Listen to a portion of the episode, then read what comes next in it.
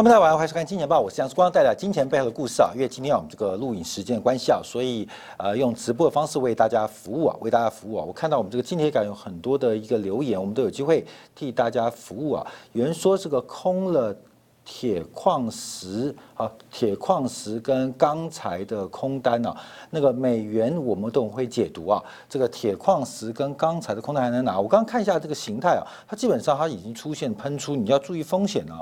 这个杠杆跟停利停损很重要，很重要，这非常重要。好，我们今天要讲几个题目啊，在今天的部分，我们第一要提到就是玉米在昨天晚上涨停板，但目前在最新的报价当中，玉米是做出了一个拉回的变化，拉回的变化。可是这个玉米的涨停板背后到底有什么样的变？观察跟故事啊，等一下我们在经典部分做说明。好，另外我们看到的是几个方向跟题目，还有包括 ASML 跟英特尔的财报。那今天凌晨公布的英特尔财报，排后目前是小跌百分之三。那 ASML 的财报是不错，所以价格是走高的。那怎么从 ASML 的财报还有英特尔财报来看半导体的周期？那我们会在经典部分完整做说明。那我们现在有三个题目啊，今天啊题目很多。第一个是要观察昨天晚上这个拜登加税的动作啊，资本利得税。的加税引发市场上非常的动荡。另外是加密货币怎么开始出现闪崩的情况？那加密货币的大跌又因为？呃，什么样的原因会有什么样的影响？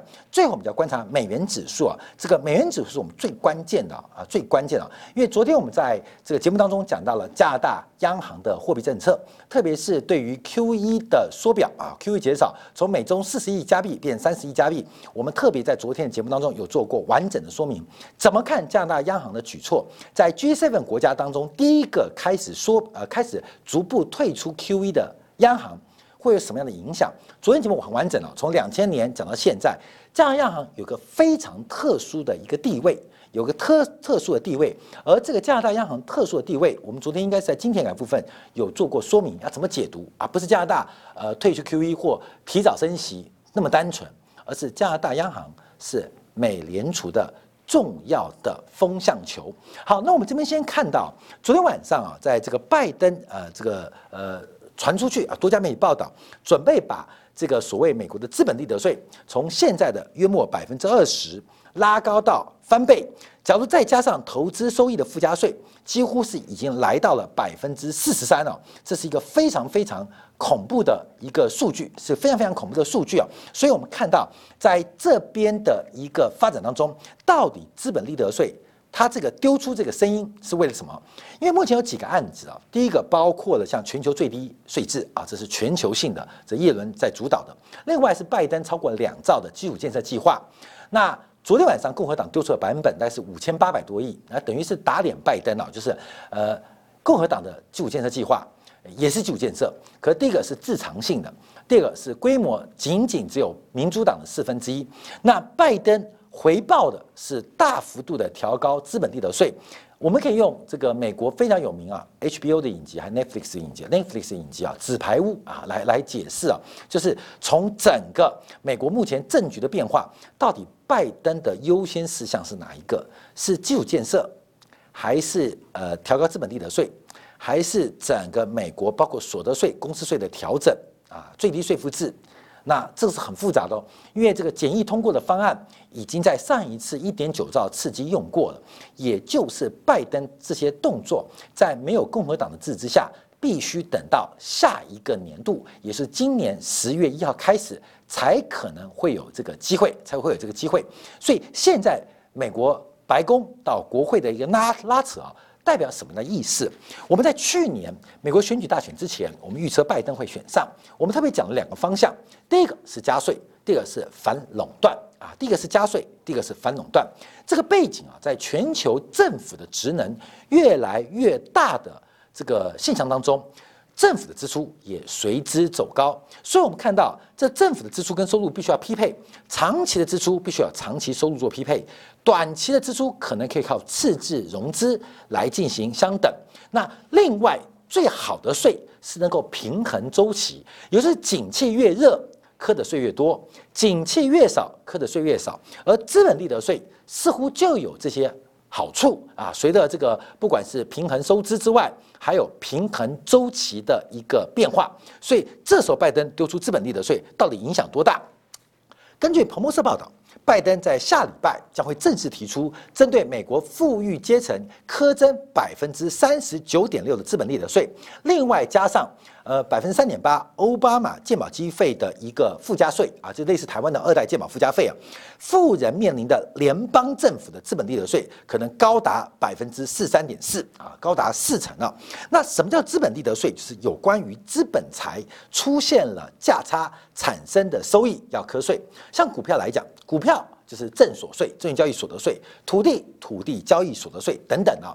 那一般投资人一种是拿股利啊，就是长期现金流的兑现；另外是赚价差，价差基本上我们叫做资本利得税。所以这个拜登的动作啊，针对富人具体加税动作，其实能不能通过？这是一个非常大的一个呃疑问，可基本上对于民主党的选民，还有目前社会贫富差距的一个呃呃不均的声浪，有非常重要选票上的意义。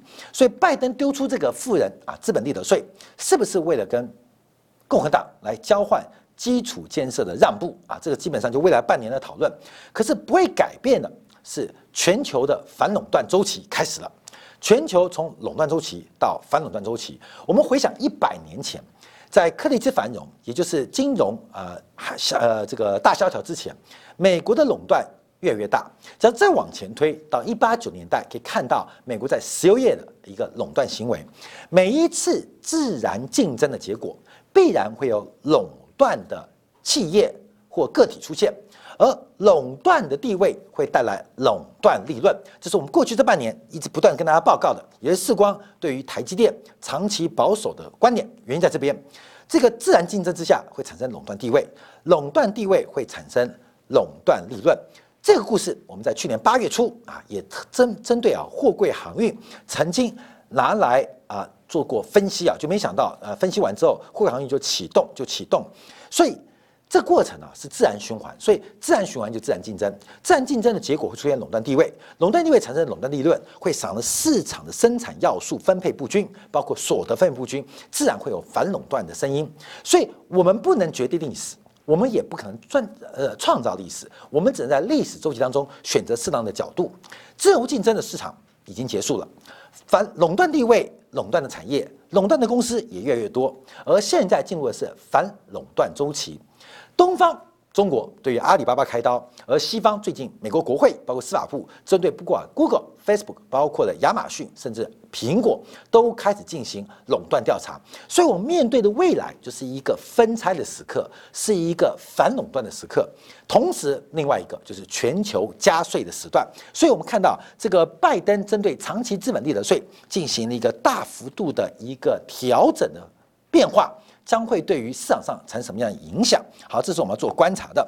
好，另外我们看到，因为过去啊，呃，重点是啊，美国的投资所得的税率低于劳动所得的税率，所以拜登对于资本利得税是势在必行，必须要改革。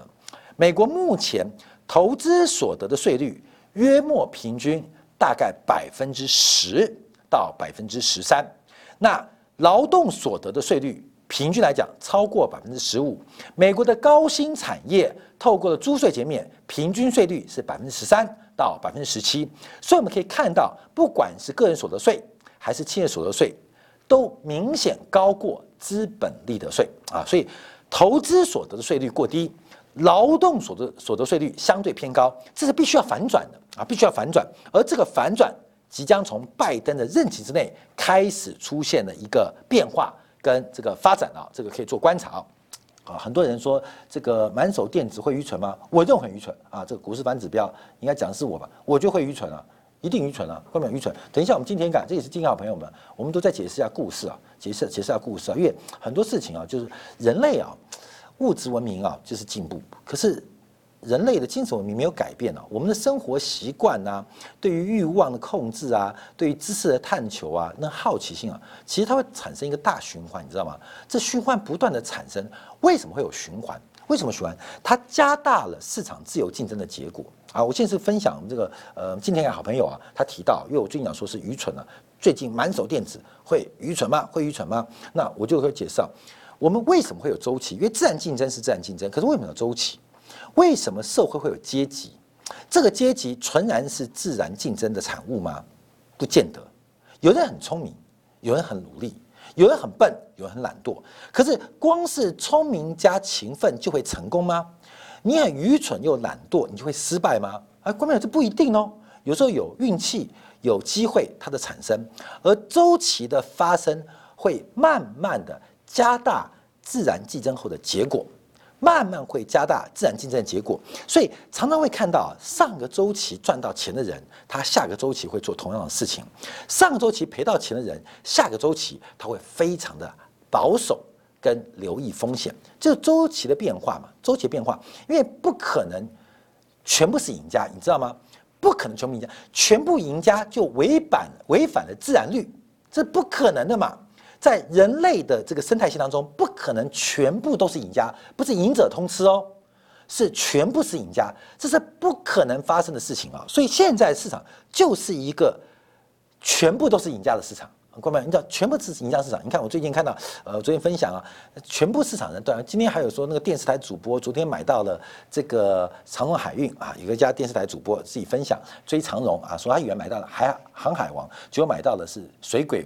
呃呃，超级水鬼啊，基本上，所以我们看到很多的很多的变化，它就不断不断的循环，不断不断的循环，不断的发生。有人讲说，一九二九年看到一九二九崩盘都死了，关淼其实啊不一定，不一定。我看其实啊，我们身边哦常常常常会有一些变化，常常有变化，所以我看时光。台北那场啊，在干嘛？讲讲到说台北那种，哎，我们粉粉丝有参加我们台北活动啊，所以这个呃，为什么金钱豹团队那么多美女啊？因为我们颜值都很高，聪明人自然就有气质啊，就有气质啊，就有气质。就回答大家问题啊。好，那我们回来就讲资本利得税。所以刚回应几个问题啊，就说到底是愚蠢不愚蠢？愚蠢不愚蠢？所以我提到，呃，我觉得它是个周期变化，周期变化。后面有我提到，低点不会是主力买的，高点不会是主力卖的。啊，不会是主力卖的。曾经啊，这个在十年前，我邀请蔡生老师上节目啊，分析过宏基这档股票。其实事后去观察，就事后论哦，事后解读啊，这个宏基的主力大概是十二块到十八块进货，进了大概一年多的时间，以外资为首。后来宏基从十二块涨了十倍，涨到一百一十多，一百一十多啊，一路的往上涨，主力出不掉，外资没有卖，一直到拉回到六十块的时候，外资开始大卖。外资是笨蛋，主力是傻瓜吗？后面出不掉，出不掉。其实我甚至觉得外资跟主力本来就打算在六十块出货，甚至到三十多块大量出货。为什么？但三十块从十二块开三十块很多，十二块开六十块很多，看没有？可是你想的很美，出不掉，只有拉到最高再打回来。所以常常啊，这个散户会拉回承接，它可能最高点跑掉了，它中间半山腰会接回来。一二六八二，大家知道吗？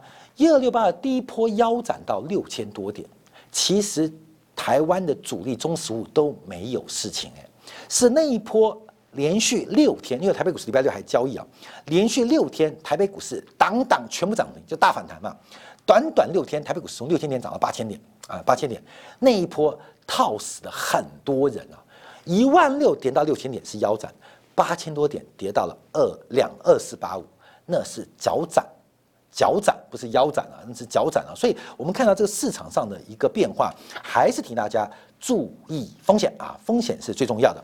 好，资本利得税其实是一个大周期的开始哦，这是必然周期开始，不管共和党反不反对，反垄断跟加税周期是我们必须接受的周期现况啊。那他们说，哎，以前讲说那个那个周金涛啊很厉害，你看他不是周期吗？啊，这个他有抓很多这个呃，这个呃呃，他的周金涛周期吗？啊，周金涛吧，对，他的周期其实有很多的周期，它就发生嘛。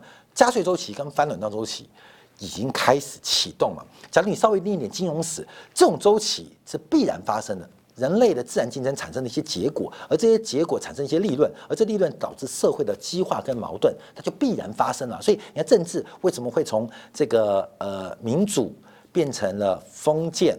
封建变得寡头，寡头变成集权，集权会出现革命，革命又回到了民主，民主就是循环啊，不就是循环吗？所以不是循环吗？所以我们要做观察啊。好，那另外我们要注意到的就是比特币的大跌啊。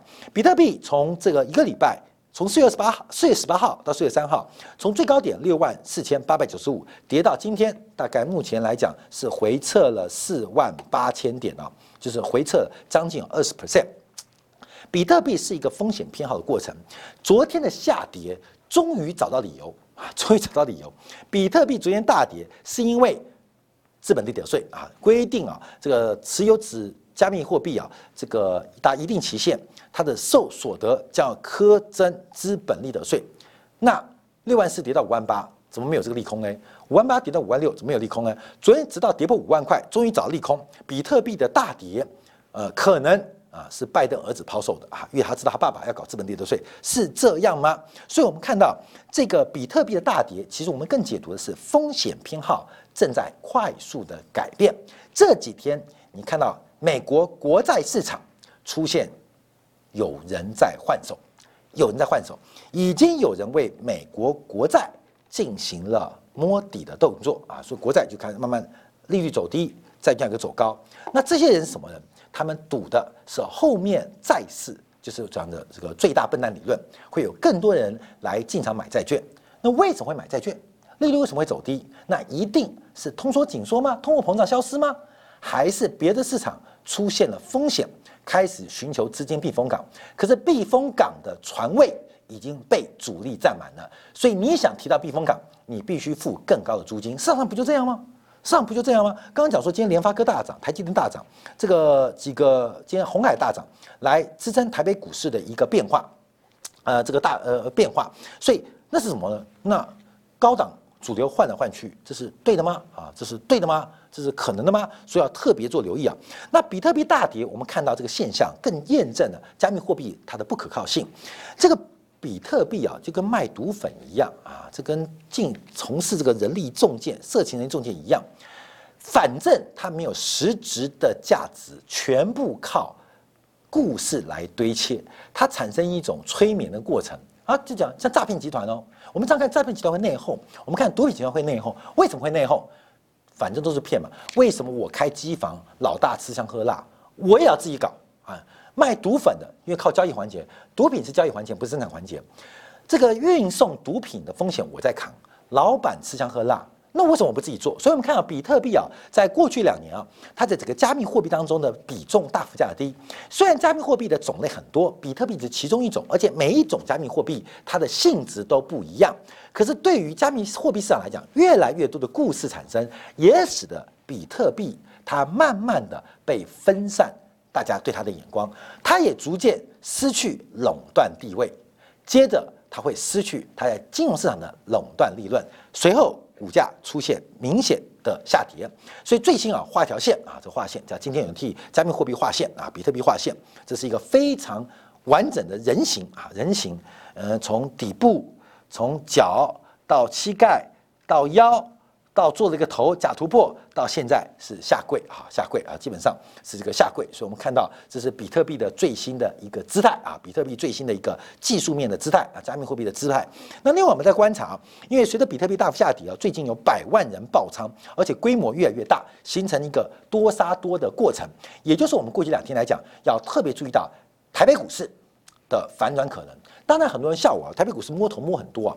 我一直强调，我们是用价值跟宏观经济分析市场上的泡沫有多大，不知道泡沫有多大。我们常常提到，哎呦，我们吃鱼肚就好嘛，鱼尾留给别人听吃。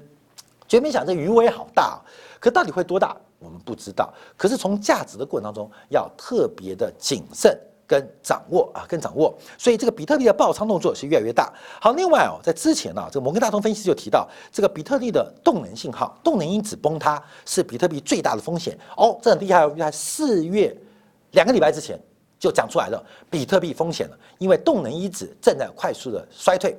想要了解动能因子的话，欢迎大家可以收看我们去年八月、九月，我们分析了很多股市市值因子。周期因子，还有包括鼓励因子，还有成长因子，还有动能因子。而动能在衰退，直接在两礼拜，这个非常有名、大举唱多的一个摩根大通分析师啊，忽然做警告，说整个比特币价格将出现巨大的风险，巨大的风险。那我们这边给大家结论就是，市场上的投机风险开始出现转折，有人偷跑，有人偷跑，好没有？这市场哦，所有市场都要投机。有人在偷跑啊！有人在偷跑，要特别有有有人在偷跑，那怎么样？比特币就有人在偷跑，那不排除其他资产也开始有人在偷跑。啊，就开始哦，它会形成一个呃骨牌性的一个发展，这要特别留意。所以我们最后要提到了美元指数啊，故意提到美元指数啊，美元指数在我们之前预估的一个破底翻的结束之后，它再度拉回，而且越走越弱。我们对于美元指数有几个看法啊，美元指数看法，我认为主观认为美元指数它不应该走跌，这是主观呢，不应该就应该不应该。不是是不是会不会哦？我主观认为美元指数它不应该走跌。好，我们先看美元指数变化。从这画面最要小，我们看到美元指数连续破掉了两道关卡。第一个是最一波攻击的九十一点三，第二个是九十点九。目前我们看美元指数正在回撤九十点九，而九十点九加一旦跌破，下一关打是九十点二。那不要讲九十一点三，也不要讲九十九点九十点九，剩九十点二，它基本上已经把整个破底翻底部的形态。做出了破坏，做出了破坏。我再强调哦，我们主观视光主观认为美元不应该会贬啊。我们在今年的部分讲过，它不应该贬，它也不能贬，所以我们要乐观看待。跟我们对玉米的看法刚好相反哦，玉米要做多，以农产品跟通膨角度，玉米要做多，可是你要随时准备它假突破，所以抱着多单准备假突破。一旦假突破出率出现，跌的速度会比做多赚得更快啊，所以。看多看空做多啊，这是呃，相相信今天好朋友应该都知道。我们看我们留言就知道，很多人有做到玉米啊，就是看空做多。那这边来讲，美元指数我们是看多，但不是做空，不是做空哦。但它跌哦，跌会发生什么事情？我要跟大家报告，一个货币宽松的环境，美国赤字融资的过程有分成内部膨胀、内部通货膨胀或外部通货膨胀。我们上次节目讲过，通货膨胀跟物价上涨现象很像，可是是两件事情。通货膨胀会出现两种可能，一种叫做内部的物价上涨，另外一种叫外部的货币贬值。通货是指央行发行流动性的规模，而这个规模会不断的变大，随着经济交交易环节啊、生产环节的需要，所以流动性需求会越来越大。那这也是黄金。失去货币地位，比特币不可能成为货币的原因啊，因为市场的人人物物人物物人的交流越多，对流动性需求越大，那么固定发行量的这种计价单位是不能满足现代经济发展之所需。好，通货膨胀指的是货币当局或发行货币单位不断的膨胀流动性，那一般我们叫做通货啊，通货你也不能叫通用货币，就是通用的这个呃货币标准在不断的膨胀，会有两种可能。这两种可能不见得发生，但发生的话，第一种叫做物价膨胀，第二个叫做货币贬值。好，这三件事情听起来感觉一样，可要跟大家报告哦，它的本质是不一样的。通货膨胀不一定会货币贬值，通货膨胀也不一定物价上涨。通货膨胀要变成物价上涨或变成货币贬值，它必须有中间市场商业银行的杠杆跟市场供需两端的改变，才会让通货膨胀变成一种物价上涨。通货膨胀不一定是物价走高，通膨胀是一种货币现象，物价上涨是消费者跟生产者所感受到的结果。好，那我们再分哦，那为什么叫物价上涨又货币贬值？物价上涨不就是货币贬值吗？货币贬值不就指的是物价上涨吗？好，各位朋友，这要严格定义。通常物价上涨，我们指的是封闭性的经济领域或封闭性，我们叫一般简称叫国内。国内的价格受到流动性或货币变多产生的商品不足，价格走高，这是内部性。货币贬值通常指的是开放型的环境，就是国与国之间汇率的下跌，汇率的下跌，而能够支持持续宽松的通货膨胀货币政策，其实对于物价上涨跟货贬值，这是不得不付出的成本。我们这边结论就讲，当美国的物价上涨，又碰到美元的贬值，会使得美国的货币政策超出市场预期的发生紧缩的可能，紧缩可能，因为物价走高，货币贬值，基本上一旦开始加速，那到时候紧缩是来不及的。所以市场上，假如美元的贬值速度加快，将会进一步导致美国的货币政策会提早提早。来做结束，所以美元之贬，美元之贬会使得美元的需求，所以变成鸡生蛋，蛋生鸡块，会不断的减少，而美元的价格走低，进而导致美元需求减少。一个跌东西没有人要啦，这这简简单了。那美元的宽松就不能透过购买力或是商业杠杆或信用杠杆来影响到他想达到的目的，达到的目的。所以我们就讲这是过程啊。所以目前我们看到美元指数正在转弱。那美元指数会不会转弱？我们从三个货币做观察：第一个是欧元，第二个是日元，第三个是人民币啊。呃，这个欧元、日元、人民币。这次我们抓美元抓的很好，原因啊，在经典部分我们曾经抓过欧元的表现，我们认为美元即将美元即将见高做拉回。当时这张图我没有改变过，这没有改变，就是今天感的会呃观众朋友都看到，就是欧元从去年三月的低点一路的升值。那这个升值做拉回嘛，假突破确认，所以我们算了两个，第一个是跌幅满足，跌幅满足啊，价格在那边啊，价格在你自己看，另外是拉回零点三八二的位置，所以当时我们觉得两种指标，欧元都应该要反弹，所以美元会转弱，因为美元指数超过一半以上。是欧元的成分啊，这是今天感观众大家都看到，就是看到，就是我们那时候有对欧元做出一个预测。好，那现在讲下一步，下一步，因为欧元对美元，哎，在高档出现一个破线翻，所以欧元会不会再走一波转强？现在叫观察哦，欧元会不会正式转强？因为它已经捞起来了，捞起来回到这一波的起点点，那会不会转强哦？观众朋友，这个是问号，我现在不确定。可注意，欧元会不会对美元转强？